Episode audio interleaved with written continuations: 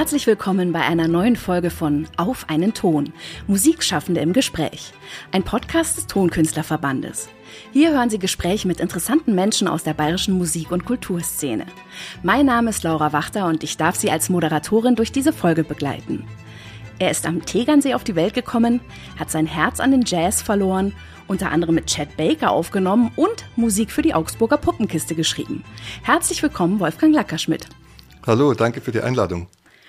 Im Intro ist es bereits angeklungen. Du hast schon sehr viele verschiedene Dinge gemacht, interessierst dich für viele musikalische Richtungen. Woran arbeitest du denn im Moment? Äh, ich komme gerade von einer Theaterprobe. Ich war im Ensemble-Theater in Augsburg die Geschichte vom Ozeanpianisten Novecento. Ah, schön. Das ist eine wunderschöne Geschichte von eine Legende von einem Pianisten, der auf dem Schiff geboren wurde und das Schiff nie verlassen hat. Mhm. Aber da sind ganz schöne Elemente drin und ich spiele aber nicht das Piano, sondern ich stehe quasi im Meer und spiele Vibraphon und Percussion. Du stehst im Meer, das klingt gut. Ja. Ist es dann quasi so dargestellt auf der Bühne und äh, du bist wie, wie im Wasser drinnen oder? Ja, wir sind auch in den, in den Proben. Wie es jetzt genau vom Bühnenbild her kommt, mhm. das weiß ich noch nicht, aber das ist die Idee. Und okay. äh, klar, es ist äh, sehr viele Zwischenmusiken, aber auch szenische Musiken zum, äh, zu dem, was er spricht. Mhm. Und in welche Richtung geht es musikalisch? Also was, was, was ist das so eine, für, eine, für eine Stilistik? Ja, es basiert natürlich auf dem Jazz von damals, also ein mhm. bisschen Ragtime und mhm. sowas, äh, was ich natürlich improvisiere auf meine Art. Aber es sind durch die szenischen Sachen, da habe ich alle Freiheiten, alle musikalischen Register zu ziehen. Es geht ja darum, dass man äh, die Gefühle öffnet für das, was kommt. Das ist ja bei Theater immer so. Ich mhm. mache sehr gern Theatermusik. Und dann geht es darum, wie mache ich das jetzt? Mache ich die Leute verwundbar für das, was kommen wird? Bereite ich das schon vor oder kommentiere ich das, was kommen wird? Und äh, auf jeden Fall geht es darum, dass man äh, abstrakt, egal mit welchen Mitteln, äh, Gefühle hervorruft. Und da muss man natürlich auch aufpassen, greift man in irgendein Klischee oder versucht man es mit eigenen Mitteln zu machen. Und das ist äh, immer sehr reizvoll und sehr spannend. Total spannend. Aber genau diese, diese Gratwanderung stelle ich mir echt schwierig vor, weil man ist ja wahrscheinlich schon versucht, auch manchmal so ein bisschen auf die Tube zu drücken, was so einen bestimmten Klang angeht oder eine bestimmte Richtung. Und äh, wenn du dann sagst, ja, man will die Leute schon vorbereiten und auch bei den Emotionen packen, aber natürlich jetzt nicht so in die Ultra-Klischees rein, reinplumpsen irgendwie, ja. Mhm, klar. Na, in dem Fall ist es für mich leicht, weil ich ja selber spiele. Da kann ich auch reagieren. Das Publikum Publikum ist ja jedes Mal anders mhm. und äh, ich kann auf den Schauspieler reagieren, auf die Situation überhaupt, wenn er mal schneller, mal langsamer spricht. Wenn ich als Komponist was schreibe und es wird gespielt von anderen Orchester oder was auch immer, dann habe ich diese, diese Qualität nicht. Dann Gut, ich bin dann vielleicht abhängig vom Dirigenten, ob der da noch mitgehen kann. Aber meistens ist es dann so, dass, dass das schon vorkomponiert ist und statisch ist. Auch wenn man viele Theater benutzen Einspielbänder, die ich dann produziere, aber äh, dann, dann habe ich dann gar keinen Puffer mehr. Das heißt, ich muss schauen, gerade zum Beispiel, wenn ein Wechsel passiert von einer Stimmung in die andere, dass ich schnell genug in die andere Stimmung komme. Man weiß ja nicht, ob der Umbau schneller ist oder langsamer oder äh, ob, ob die Szene, ob der schneller von A nach B geht. Mhm. Also muss ich, muss ich äh, die Stimmung rechtzeitig wechseln, aber trotzdem auch, äh, wenn es länger dauert, die Spannung noch halten können, ja, wenn klar. die andere Stimmung mhm. da ist. Mhm. Also wenn du sagst, du komponierst ja auch manchmal für, für andere Orchester oder für Theater und es wird ja sicher auch die Situation geben, dass du mal nicht dabei bist selber, also nicht mitspielst. Ja. Wie fühlt sich das denn dann an? Weil du hast ja dann nicht mehr so richtig das in der Hand, in was für eine, also es kriegt ja wahrscheinlich so ein bisschen ein Eigenleben, oder? Ja, das, äh, natürlich gibt es ein Eigenleben und das genieße ich zum Teil auch. Also zum Beispiel, wenn Jazzleute meine Sachen spielen, also die Jazzkompositionen, dann ist es dazu komponiert, dass es ein Eigenleben entwickelt. Dann schreibe ich inspirierende Themen, die die Musiker und Musikerinnen dazu bringen, äh, eigene Sachen zu machen, dass sie, dass sie Ideen bekommen, über diese Harmonien, über diese Form zu improvisieren. Mhm wenn ich äh, sozusagen klassisch komponiere, ernste Musik, da habe ich mehr das Problem, wie kann ich es mit der eigentlich limitierten Notenschrift ausdrücken, dass die so spielen, wie ich möchte. Ah, ja, ja, klar. Zum Beispiel mhm. der große Regel heißt, don't try to swing in dem Fall. da müsste ich alles triolisch notieren mit Akzenten und so weiter. Also da muss ich andere Mittel nehmen, damit es funktioniert. Ja. Und manchmal sitze ich dann schon da und äh, bin etwas frustriert, dass es dann doch nicht so funktioniert. Aber das liegt dann ja, weiß nicht, entweder an den äh, Interpreten oder liegt es an mir, weil ich es halt doch nicht so aufschreiben konnte, wie ich es wollte. Ja, ja, okay. ähm, ich finde es so spannend, dass du so viel für Kinder komponierst. Ähm, wie kam es denn dazu ursprünglich?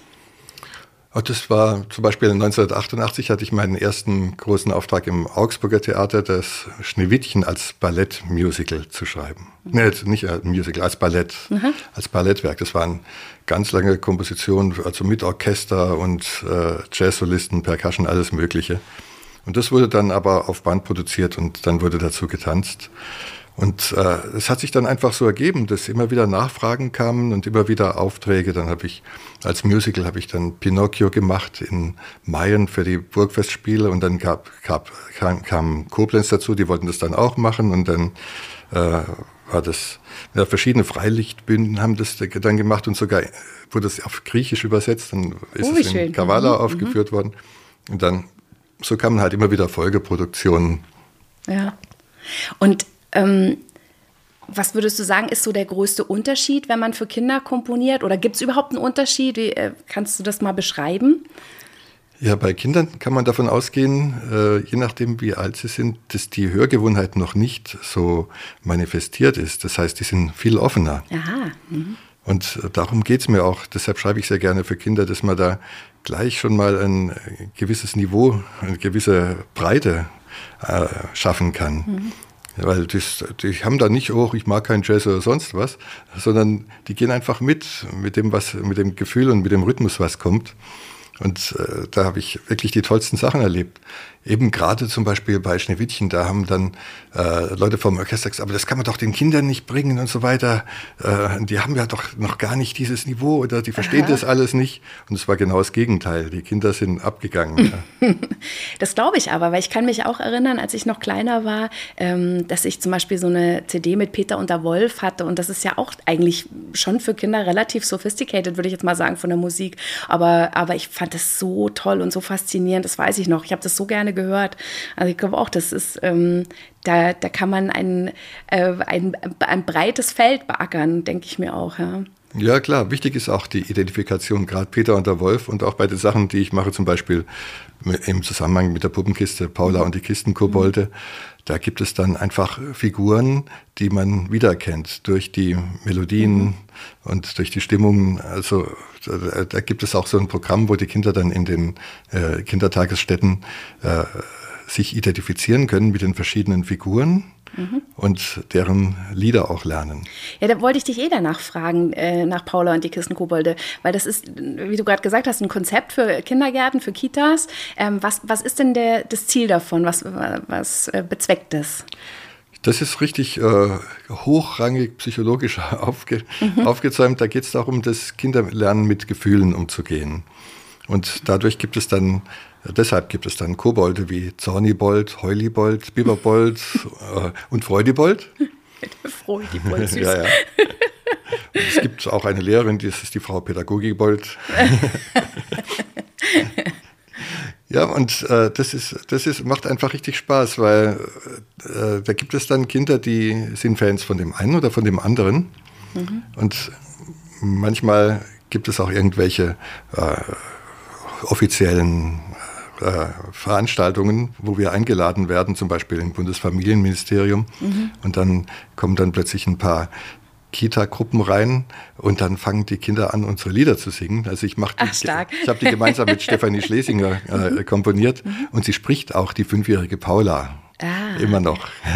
Das heißt, da gibt es dann einen Wiedererkennungswert sozusagen. Ja, das ja. ist natürlich un unheimlich rührend, wenn man mhm. dann sieht, wie, wie die Kids dann äh, unsere Musik singen. Ja. Ach, das ist ja süß, ja. Ja, ähm, also das, das stelle ich mir auch toll vor und ich finde es ähm, gut, dass man da mit der Musik, glaube ich, hat man einen unglaublich direkten Zugang einfach. Ähm, das ist anders, als wenn man es groß erklären muss alles. Ich, Musik erwischt einen ja so, so direkt irgendwo. Und ähm, dass die, die Kobolde dann eben so ein, für Gefühle stehen, das ist, äh, ist ein spannendes Konzept. Hm, ja. ähm, Gibt es es schon länger? Also, weil ich ja, das, das gibt es schon über 20 Jahre. Oh, okay. Aber jetzt. Äh, Bin ich schon eine Weile aus dem Alter raus. ja, aber vor, vor drei Jahren haben wir erst die nächste Stufe gemacht. Also Paula kommt in die Grundschule. Mhm. Da kommen dann noch weitere Gefühle dazu. Okay. Wie das halt dann so mit der Entwicklung ist, dann gibt es auch andere Schwierigkeiten, wie man also in der Grundschule, auf die man in der Grundschule trifft. Und das ist mhm. natürlich auch ganz, ganz schön, dass die Kinder dann äh, quasi spielerisch lernen, äh, was alles auf sie zukommen kann und schon mal darauf vorbereitet sind. Wenn du, wenn du sowas äh, oder für sowas Musik schreibst, wie, wie kann man sich das vorstellen? So kannst du das mal ein bisschen beschreiben. Also du, du hast jetzt quasi so eine Skizze oder eine Vorstellung für so einen, für so einen Kobold. Wie ist der? Was, was soll der darstellen? Und dann fängst du an, dir eine, wie so Art Thema zu überlegen für den oder eine Melodie oder wie, wie funktioniert das? In dem Fall ist es relativ einfach, weil ich bekomme erstmal einen Liedtext. Mhm. Die Texte hat Peter Scherbaum gemacht und dann beginne ich diese Texte zu vertonen also die Hälfte mache ich, die andere Hälfte hat Stefanie Schlesinger gemacht. Und manchmal wissen wir auch später gar nicht mehr, wer hat jetzt welches gemacht. Das ist dann auch ganz lustig, mhm. weil wir haben äh, irgendwie, sie macht es zwar anders, aber trotzdem äh, im Zusammenhang ist dann alles so logisch, dass, dass es zusammenpasst und dass wir dann gar nicht mehr wissen, wer hat jetzt was gemacht. aber wie das halt so ist, man, ich versuche die Satzmelodie äh, auch in der Gesangsmelodie äh, wiedererkennbar zu machen. Mhm. Also, dass man nicht irgendwelche Melodien schreibt, die man nicht sprechen würde. Das ist ganz wichtig. Okay. Mhm. Und dann muss ich natürlich manchmal auch äh, am Text was verändern, wenn er zur zweite Strophe, dritte Strophe, wenn, wenn ich dann jedes Mal die Melodie ändern müsste, weil der Text vielleicht ein bisschen was anderes, äh, eine mhm. andere Satzmelodie mhm. hat. Mhm. Und dann äh, habe ich schon auch die Freiheit, den, den Text entsprechend der besten der Satzmelodien anzupassen, okay. damit eben äh, man auch die verschiedenen Strophen so singen, singen, kann, dass man sich die Melodie merken kann. Das und nicht jedes Mal, ja, immer wieder nicht jedes Mal okay. neue lernen muss. Mhm. Jetzt haben wir über die, die, die Musik für die Kinder gesprochen, ähm, aber ich würde auch gerne zum, zum Jazz natürlich kommen. Ähm, wie, wie bist du dazu gekommen, Jazz zu spielen? War das von Anfang an klar für dich, dass du das lernen möchtest? Oder wie, wie war der Weg dahin? Das war eigentlich so, dass ich äh, nicht unbedingt wusste, welche Musik ich spiele. Ich habe einfach immer schon von klein auf Musik gespielt. Klar, was ich gehört habe, habe ich dann versucht, nach Gehör nachzuspielen. Und dann habe ich aber äh, auch irgendwelche, ich hatte mit vier Jahren schon Klavierunterricht, so ganz normal, klassisch. Mhm. Und äh, manchmal habe ich halt irgendwas spielen wollen und das äh, gab es aber nicht. Und so, so. ja, okay. Und so habe ich eben angefangen zu improvisieren und später habe ich dann gesagt, ich möchte jetzt auch lernen, wie man das aufschreibt, damit es auch Bestand hat, damit es bleibt. Sonst muss ich mir das alles immer endlos merken, was aber auch geht. Ja. Aber das, das, das Wichtigste ist für mich, äh, ich bin Musikerfinder sozusagen. Und beim Jazz kann ich äh, wirklich äh, spontan während des Konzerts Musik erfinden. Und die entsteht dann vor allem auch im Zusammenspiel mit den anderen. Das ist das ja. Allerwichtigste beim Jazz, dass man immer wieder sich gegenseitig inspiriert. Und gab es so einen äh, Moment auch, also du hast ja gerade beschrieben, so ähm, da war etwas, was du gerne ausdrücken möchtest und, und das war in dem Moment musstest du es dir selber erfinden. Ähm, Gab es denn auch ähm, einen Musiker oder eine Musikerin, wo du gesagt hast, das war wie so ein Moment des Entflammens. Manchmal hat man das doch so, dass man jemanden spielen hört oder singen hört und dann denkt, wow, das, das will ich auch. Das gab es ganz viele. Das, das fing mit Mozart an, weil ich einfach diese, diese Logik von Spannung und Entspannung äh, liebe, diese, diese Harmonien, diese Melodien. Das, das hat, war für mich von Anfang an eine, eine wunderschöne Musik. Aber natürlich auch Jazz. Mein, mein Vater hat immer äh, abends so ein bisschen Klavier gespielt, so auch Evergreens und alles, aber halt so ein bisschen auf George Shearing, so mit Blockakkorden. Mhm. Und dann habe ich mich halt auch immer mal daneben gestellt und noch ein bisschen mitgespielt. Und klar, da, dann kamen alle möglichen Einflüsse, auch äh, natürlich dann, als ich Teenie war, mit so Rock und also klar, von, von Beatles über Jimi Hendrix, die Purple, Led Zeppelin, alles Mögliche. Alles mhm. Das war für mich ganz wichtig und ist für mich auch heute noch wichtig. Santana natürlich, auch der ganze Weg hin zur Latin Music. Mhm. Und dann, man hat einfach damals äh, immer geschaut, was gibt es für Platten und äh, auch gar nicht so puritanisch nach, äh, oder puristisch, sorry, mhm. puristisch nach, nach Stilen gesucht, sondern einfach äh, interessiert, aha, was ist das hier? Und dann ja, John McLaughlin, Albert Mangelsdorf, genauso, Volker Kriegel und dann, dann natürlich die ganzen äh, Amis, äh, Miles Davis, Chet Baker, John Coltrane war ganz wichtig. Und ich habe einfach immer gehört, oh, das ist toll. Und schon kam wieder das nächste, das war auch toll. Und äh, für mich ist einfach Musik toll. So, und wichtig ist einfach, dass man spürt, dass die Interpretation wirklich beseelt ist, dass die ehrlich ist, dass ja. da nicht jemand reproduziert und irgendwelche Töne nachspielt, sondern dass das wirklich in dem Moment entsteht.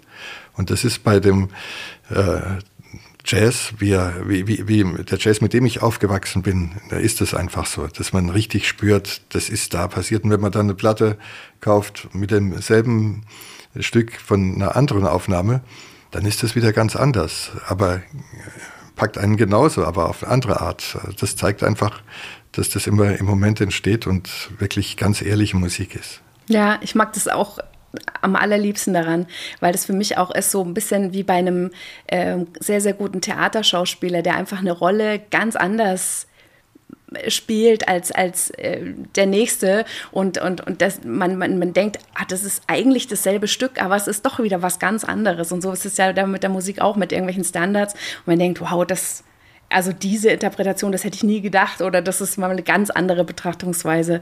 Das ist ja ist wirklich sehr, sehr toll und, und immer wieder ähm, begeisternd. Ähm, dein Hauptinstrument ist das Vibraphon. Ja. Wie bist du denn zu diesem Instrument gekommen? Was, was, was ist denn da die Story dazu? Ja, ich bin natürlich mit Klavier aufgewachsen, so, sobald ich hochlangen konnte, habe ich dran rumgespielt. Aber dann so früher in den, in den Bands habe ich Schlagzeug, E-Bass, E-Gitarre gespielt, sehr viel E-Gitarre auch. Ja. Und äh, dann hatte ich, äh, das ist tatsächlich jetzt ganz historisch die, die äh, Geschichte, wie das passiert ist. Ich war dann als Schüler, so also mit 14, 15 oder knapp 16, ich weiß nicht mehr ganz genau, äh, auf jeden Fall, ich war, ich war noch nicht 16. Da bin ich dann mal, das stand in der Zeitung, dass eine Tanzkapelle über Fasching äh, einen Organisten sucht zum Einspringen, weil der, der eher ausgefallen ist. dann habe ich mich da gemeldet. Dann haben die erst gedacht, was will der junge Typ? Und dann habe ich halt äh, vorgespielt und dann habe ich den Job bekommen. Mhm. Und einfach als Schüler viel zu viel Geld verdient. Ich habe ja noch bei den Eltern gewohnt. Und dann, dann stand ein Vibraphon in der Zeitung. Damals hat man noch so richtig Zeitungen gelesen und geguckt, mhm. was, was gibt es denn da Neues? Gerade so in der Kleinstadt. Ich bin in Ehingen-Donau zur Schule gegangen worden und dann, da gab es eben so die Tageszeitung. Die habe ich dann schon immer angeguckt, was es da so gibt. Aha. Und da stand plötzlich ein Vibraphon drin. Und habe ich gedacht, das ist doch toll, ein Vibraphon. Also so Kleinanzeigenmäßig. Ja, ja. Ah, ja okay. Kleinanzeige mhm. und dann äh, habe ich mir das angeschaut und habe ich das gekauft. Und dann zum Spaß bei verschiedenen Auftritten, auch bei Rockbands, wo ich gespielt habe damals, habe ich das Vibraphon dann einfach mal mitgebracht und dann auch mal ein Solo auf dem Ding rumgeklopft.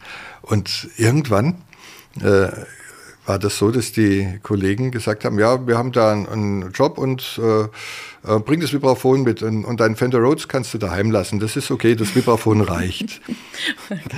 Es, es ist einfach so entstanden, dass, ja, ich sag mal, kann man tatsächlich sagen, der Markt hat entschieden, dass ich mhm. Vibraphonist werde. Aber natürlich, das, mich reizt das Instrument unheimlich, weil man hat, hat so die Brücke zwischen Rhythmus, Melodie, Harmonie, alles. Und ich spiele es ja quasi wie ein Pianist mit, mit vier Schlägeln, also harmonisch auch und mache auch Bassfiguren, wenn ich in kleinen Besetzungen spiele. Mhm. Und versuche eben mit der Phrasierung dann auch wieder wie ein Bläser zu klingen, dass es nicht einfach bloß Pling macht, sondern ich versuche da wirklich eine Sprache rauszuholen. Ja. Ja, Vibraphon hat ja so einen ganz eigenen Sound. Also man, das ist wirklich so äh, immer so besonders, finde ich, wenn man Platten damit hört. Das, äh, ja, das ist einfach so gar nicht so richtig beschreibbar, finde ich, wie dieser, dieser Sound ist. Das so, äh, weiß ich nicht. Aber ich finde es auch ähm, äh, ein faszinierendes Instrument. Aber man Schön. hat eine rechte Schlepperei, oder? Ja, ja, das schon. da kriege ich jeden, jedes zweite Mal kriege ich den Mundharmonika-Witz. ja, das, den will man dann unbedingt hören, oder? Ja. Wenn man schon schwitzend irgendwo das Instrument reinträgt. Ja, klar. Das, es ist sogar noch so, dass äh, das hat eben die Stimmung, die es eben hat. Und wenn ich mit, äh, mit Klavier auf Tournee bin, dann sind die Pianos äh, je nach Städte mal auf 440 gestimmt in Clubs und dann wieder 43 oder gar 44 in, in Konzertsälen. Ja. Das heißt, ein Vibraphon reicht nicht. Ich muss verschiedene Ach, Stimmungen ja, dabei haben. Ui. Also zumindest verschiedene Plattensätze. Mhm. Ah, ja. Also noch mehr tragen. Ja. Du hast es vorhin schon erwähnt, ähm, Chad Baker. Ähm, du hast Ende der 70er mehrere Aufnahmen mit ihm zusammen gemacht. Und ähm, wie, kann, wie kannst, kannst du das ein bisschen beschreiben, wie das war, mit ihm zusammenzuarbeiten? Ja, natürlich. Also wir haben äh, von 79 bis 87 zusammengearbeitet. Und 79 äh, war einfach diese Duo-Aufnahme, diese mhm. Ballads for Two, die heute noch richtig äh, als Legacy ja. gehandelt wird. Und äh, ja, ist jetzt auch gerade wieder in den USA rausgekommen, diese ganzen Jet Baker-Aufnahmen von mir als, als Legacy. Und mit ihm zu arbeiten war einfach unglaublich inspirierend. Äh, das war für mich so natürlich. Ich habe als Jugendlicher auch seine Musik schon oft gehört und auch geliebt. Und dann äh, schreibe ich dann irgendwelche Stücke, weil ich mir vorstelle, wie klingt es, wenn Chet es spielt. Und dann hat es genauso geklungen, wie ich mir es vorgestellt oh, habe. Mhm. Und das hat man natürlich sonst nicht. Ja, und äh, naja, wir haben uns auch musikalisch sofort verstanden, einfach im Duo. Das war ja eine ganz verrückte Idee. Wir, wir haben uns kennengelernt bei einem Festival. Mhm. Jeder hat mit seiner Band gespielt und dann haben wir anschließend Essen und dann habe ich ihm halt erzählt, dass ich gerade an einer Duo-Produktion arbeite. Ich überlege mir gerade Sachen für Duo mit Trompete und Vibraphon. Und dann sagt er, I wanna do that. Oh. Das habe ich aber erstmal nicht ernst genommen. Ich habe gedacht, ja, das denkt man so, das ist so ein Höflichkeitsding oder sowas, ja? Mhm. Ja, ja, so mhm. die äh, nette amerikanische mhm. Art, I bring you ja. to television, Gläserwischen, Bodenwischen. ja. aber plötzlich hat seine Agentin angerufen und hat gesagt, ja, die und die Termine, welche ich könnte. Oh. Und da war ich gerade im Landestheater Schwaben in Memmingen im Orchestergraben bei My Fair Lady gesessen und habe gedacht, oh, da muss ich noch eine Ballade schreiben. und dann habe ich im Orchestergraben äh, eine Ballade geschrieben und das ist eine von den meistgespielten äh, Stücken jetzt immer noch. Ah, das ist natürlich toll. Also wenn man dann auf sowas zurückgucken kann und ähm, eigentlich ja ein Zufall, dass man da so zusammen am Tisch sitzt und dann entsteht daraus so eine schöne Geschichte. Ah, schon toll. Ja, klar. Ja. Ne, weil, weil, du noch fragst, wie ich mich gefühlt habe, das, das ist auch ganz witzig. Da gibt es ja diesen Film äh, über Chet Baker, mhm. diesen zweiten. Und da hat der Regisseur äh, mich vorher angerufen, ein paar Jahre vorher schon und mich auch interviewt. Und dann habe ich gesagt, äh, wenn ich mit Chat spiele oder gespielt habe, habe ich so das Gefühl, als dass ich die Zeit wie einen Raum durchschreite. Mhm. Man hat unheimlich viel Platz und wir gehen quasi von Ton zu Ton und bewegen uns da, hören gegenseitig zu und und dann habe ich diesen Film gesehen und dann sagt Chat das. Hatte das, was ich gesagt habe, dem Chat an den Mund gelegt. Das ist stark. Ja, ja aber das, das ähm, kann man sich wirklich auch vorstellen, weil ich finde, er hat wirklich auch diesen Ton und diese, diese unglaublich ruhige Ausstrahlung beim Spielen. Das ist so, ähm, ist ja sowieso, finde ich, bei Musik ganz oft, dass in den Pausen so viel passiert, dass das was nachklingt, dass da irgendein Echo ist, dass man, dass man erstmal seine eigenen Emotionen in der Pause überhaupt wahrnimmt, bevor wieder der nächste Ton kommt. Und dann, dann da so eine Geschichte zu erzählen, das ist, äh, ist toll. Mhm. Und ähm, ich meine, er der hat ja auch kein, kein sehr leichtes Leben gehabt, würde ich mal sagen, und, und hatte ja auch immer seine Probleme und so.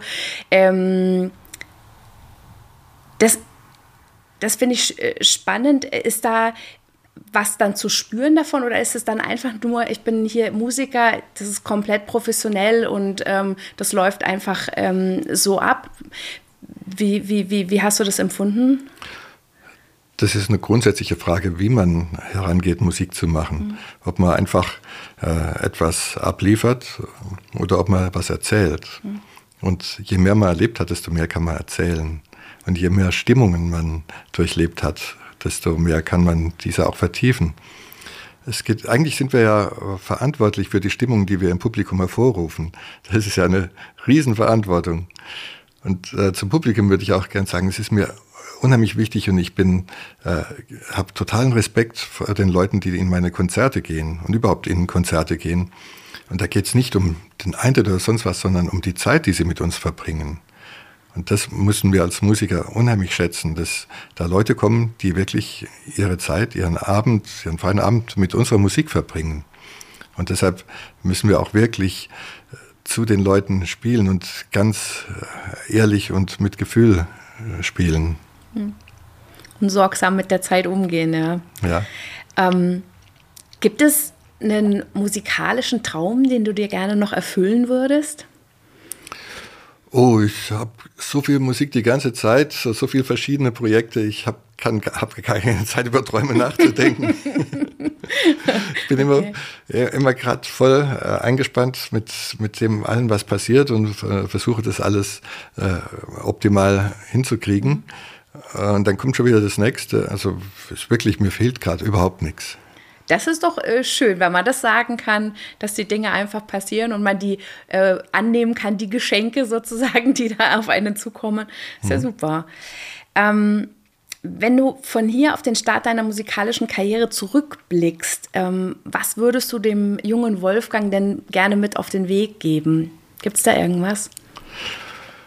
Ja, gut, was ich äh, versäumt habe in den ersten äh, Jahren, dass ich zum Beispiel äh, mich um die Urheberrechtssache gekümmert habe von meinen ganzen Werken. Wir waren endlos auf Tournee, auch in großen Hallen, gerade mit Chat und haben ganz viel von meinen Stücken gespielt und ich habe nie irgendeine Musikfolge ausgefüllt oder sowas. Ich habe mich gefreut, dass von der GEMA immer Geld kommt über die Schallplatten, aber wusste nicht, dass Live eben auch wichtig ist und so. Also da gibt es ganz viel und deshalb versuche ich auch immer den äh, jungen Kolleginnen und Kollegen zu sagen, äh, dass man sich da drum kümmern muss und dass man wirklich auch äh, den gewissen Selbstrespekt haben muss, dass man weiß, man hat hier etwas geschaffen und das gehört einem, das ist wertvoll und äh, muss man auch in die Zukunft denken. Äh, also die Aufnahmen mit Chat von 79 und ich habe meine erste Platte habe ich 75 aufgenommen und äh, ein Stück von dem von dieser Aufnahme habe ich jetzt gerade am Samstag beim Klangfest wieder mit meiner Band gespielt. Also ja. es gibt Stücke, die leben einfach weiter. Die, die, und das ist äh, unheimlich wertvoll. Und da muss man eigentlich von Anfang an schauen, dass die richtig registriert sind und dass man auch eben die Aufführungen und alles, was es da gibt, eben nachvollziehen kann. Ich schaffe es aber bis heute noch nicht. Es gibt so viel im Ausland, was aufgeführt wird und, und auch äh, Schallplatten, die gepresst werden oder Rundfunksendungen, was ich immer so mitkriege, bei Google Alert oder so sehe ich, das ist das, das schon wieder, aber da kommen keine Abrechnungen. Und ja. dann kann man sich überlegen, äh, investiere ich jetzt meine Zeit, da jetzt endlos im Ausland noch zu recherchieren und zu schauen, zahlen die jetzt oder zahlen die nicht oder wo kommt es überhaupt hin, das Geld, oder schreibe ich lieber was Neues in der Zeit? Ja. ja, das ist wahrscheinlich der, der innere Kampf zwischen dem Kreativen und dem, der, der sich ums Geschäft kümmert quasi. Ja, klar. Ja. Aber das ist sicher ein sehr guter Ratschlag, also da auch wirklich ein Auge drauf zu haben, weil das ist dann am Ende wichtig, wie viel Geld ähm, dann reinkommt, auch mit den Sachen natürlich. Ja, ja und das nicht nur für äh, Urheber, sondern auch für Interpreten mhm. haben wir ja die Gesellschaft zur Verwertung von Leistungsschutzrechten, die GVL. Mhm. Da ist es auch gut, wenn man von Anfang an dabei ist. Ja. Der Tonkünstlerverband, für den wir den Podcast machen, der ist ja auch Heimat für Jazzmusiker und Musikerinnen. Ähm, was sind denn aus deiner Sicht so die wichtigsten Vorteile, wenn man sich in so einem Verband zusammenschließt? Gibt es da was, wo du sagst, ja, das ist, das ist einfach gut so? Ja, ja, das ist, das ist auch ganz wichtig. Der Künstlerverband gehört natürlich auch zu den Sachen, wo man von Anfang an schauen sollte, dass man da dabei ist, vor allem weil man im Künstlerverband die beste Betreuung hat. Mhm. Also die Newsletter, die wir bekommen, auch jetzt gerade äh, während den Lockdowns, da waren wir immer gut informiert, was, was jetzt gerade aktuell ist und was man tun kann. Und äh, na, es war so, dass ich ja als klassischer Musiker in den Tonkünstlerverband reingegangen bin, weil ich habe ganz normal klassisch studiert, ja. Schlagwerk und Komposition. Und dann hat, hat mich äh, der Kollege Heller irgendwann gefragt, ob ich nicht Lust habe, einen, eine Jazzabteilung hier zu gründen, den mhm. Jazzausschuss. Und dann habe ich das eben gemacht und äh, bin froh darüber, weil das jetzt ist einfach äh, der Jazz hier auch gelandet und äh, was jetzt zum Beispiel mit dem Tonkünstler Live Special passiert ist, das ist natürlich ideal für, für Leute, die auf der Bühne stehen, die aufführen. Der Bayerische Musikrat, der hat ja auch so eine Jazzförderung mittlerweile. Also man, man merkt ja schon, ähm, Jazz ist einfach ähm, überall auch ein, ein wichtiges Thema. Ähm, was was gibt es im Tonkünstlerverband denn noch, wo du sagst, das, das hilft einfach ähm, Musikern und Musikerinnen? Ja, das ist klar. Man muss einfach in, in so einem Verband sein. Mhm. Dann kriegt man auch untereinander Austausch. Und äh, klar noch, äh, es gibt natürlich noch so weitere Nutzen, zum Beispiel, dass man anwaltlich vertreten sein kann oder versichert schlecht, ja. sein mhm. kann. Und es gibt auch eine ganze Menge Deals, die der Tonkünstlerverband mit verschiedenen äh, Anbietern geschlossen hat. Äh, dass, dass man einfach äh, Prozente bekommt, Rabatte bekommt äh, bei diesem und jenem, wenn man irgendwas, was man halt so fürs Musikerleben braucht. Mhm. Ja, und vielleicht ja auch einfach mal einen Ratschlag, wenn man irgendwo nicht weiterkommt oder so. Weil ich, ich finde immer, wenn man in so einem Netzwerk sich befindet, man hat einfach die, die große Chance, dass man äh, von dem von der Erfahrung und von, von den Erlebnissen der anderen einfach profitieren kann. Es muss ja nicht jeder immer den gleichen Fehler machen. Man kann ja sagen, äh, da bin ich schon mal reingefallen, schaut ihr mal, dass, ihr, dass euch das nicht passiert, so wie du es eben vorhin gesagt hast mit äh, Anmeldungen ähm, von, von Urheberrechten und so weiter. Ja. Naja, klar, man muss einfach davon ausgehen, wenn ich das beruflich mache, dann sollte ich auch in einem Berufsverband sein. Mhm. Das ist ganz einfach. Es ist ja auch so bei den Stipendien, die so zum Teil über Neustadt Kultur ausgerufen waren, da musste man ja auch nachweisen, dass man äh, wirklich den Musikerberuf beruflich macht. Und da hat zum Beispiel geholfen, wenn man im Tonkünstlerverband war, als Nachweis. Ja. Ähm, vom Ozeanpianist hast du vorhin erzählt, dass du da gerade ähm, in, den, in den Proben bist. Ähm, Gibt es sonst noch irgendein spannendes Projekt am Horizont, über das du schon sprechen kannst? Oh, es gibt, gibt immer viele spannende Projekte. Also jetzt momentan äh, bin ich an einer Duo-CD mit äh, oder mit auch eine LP mit Stefanie Schlesinger zusammen. Die wird in den USA rauskommen bei Dot Time. Das ist deine Frau, oder? Das ist meine Frau. Genau, ja. Ja, aber sie hat eben ihren mhm. Mädchennamen als Künstlernamen behalten. Ah, ja, ja, okay. ja, das, das, da sind wir schon länger dran. Dadurch, dass wir zusammen wohnen und unser Studio auch im Haus haben, äh, ist es, haben wir nicht so diesen Druck, dass man sagt, jetzt wird das Studio bezahlt, jetzt müssen wir aufnehmen. Ah. Und dann schieben wir es manchmal ein bisschen vor uns her. Aber die warten schon. Also wir müssen jetzt äh, in, in, in nächsten Zeit müssen wir jetzt diese Duo-Aufnahme fertig kriegen. Und ansonsten, ja, ich hatte jetzt im, im Sommer hatte ich, ich mache das so immer bei den Frohenhof-Konzerten, das sind klassische Konzerten, so eine Matinee. Und diesmal habe ich eine ganze Menge Stücke geschrieben für ein kleines Jazzorchester mit elf äh, Stimmen. Und das ist auch sehr reizvoll. Und das werden wir im, zwischen den Jahren dann auch im Abraxas Theater nochmal aufführen und dann auch viel äh, sauberer spielen können, weil da ist es dann nicht so heiß. Es war knallheiß in der, in der Mittagssonne und dann verstimmen sich die Instrumente und so. Ja. Aber ich freue mich schon, dass wir das dann in dem Theater richtig äh, toll spielen können, weil das sind wirklich äh, die reizvolle Kompositionen und Arrangements geworden und auf, auf die ich mich freue, die dann im Zusammenhang, Zusammenhang zu hören. Das ist ja so, man schreibt irgendwas und äh, stellt sich vor, das muss so und so klingen. Und dann hört man sie erstmal nicht, bis es gespielt wird. Weil ich kann ja selber nicht so viele Bläser spielen. Ja? Mhm. Ich kann gar keine Bläser spielen. das klingt auf jeden Fall super und da wünsche ich ganz viel Erfolg damit. Und äh, dann erstmal ein großes Dankeschön, Wolfgang Lackerschmidt. Ja, danke, dass ich kommen durfte. Ob Vibraphon, Kistenkobold oder Jazzförderung, es hat mir wieder große Freude gemacht. Ihnen, liebe Zuhörerinnen und Zuhörer, hoffentlich auch. Bis zum nächsten Mal. Wir hoffen, dass Ihnen die Folge gefallen hat. Lassen Sie uns gerne Ihr ehrliches Feedback da. Sie erreichen uns per E-Mail sowie über Instagram und Facebook. Weitere Informationen dazu finden Sie in den Show Notes sowie in der Beschreibung der Folge. Wenn Ihnen gefällt, was wir hier machen und Sie mehr davon hören und sehen möchten, abonnieren Sie doch unseren Kanal und empfehlen Sie uns gerne an Bekannte und Freundinnen weiter.